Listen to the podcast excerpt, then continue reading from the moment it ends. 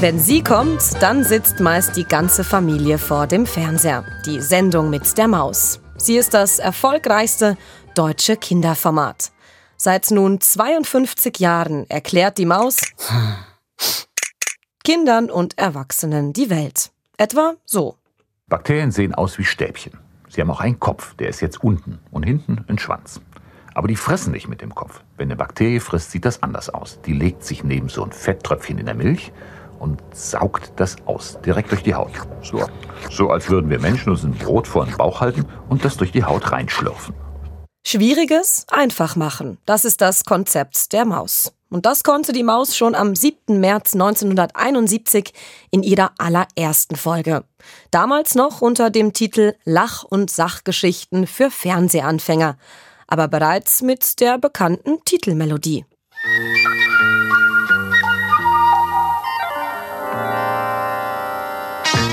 Wenn auch mit einem Touch 70er Jahre.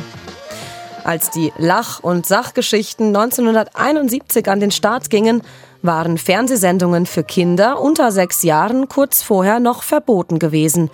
Entsprechend umstritten war auch das Format.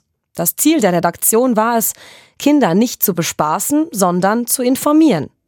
Man habe sich dabei nie an pädagogische Vorgaben orientiert, sagt der Mann hinter der Maus, Armin Maywald, sondern von Anfang an journalistisch gearbeitet.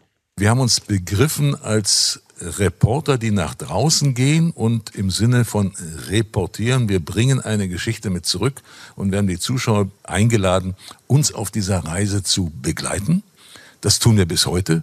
Wir stellen uns niemals auf den Podest und sagen, ich weiß was, und ich erkläre euch jetzt und jetzt setzt euch mal alle schön hin und passt auf, sondern vielfach gehen wir auch los mit der Idee sagen, wir wissen es auch noch nicht so genau. Also wir gehen mal auf die Suche und versuchen mal was rauszufinden. Und das kommt auch heute noch gut an. Mittlerweile hat die Maus sogar eine eigene App, eine eigene Briefmarke, ein Museum und einen eigenen YouTube-Kanal.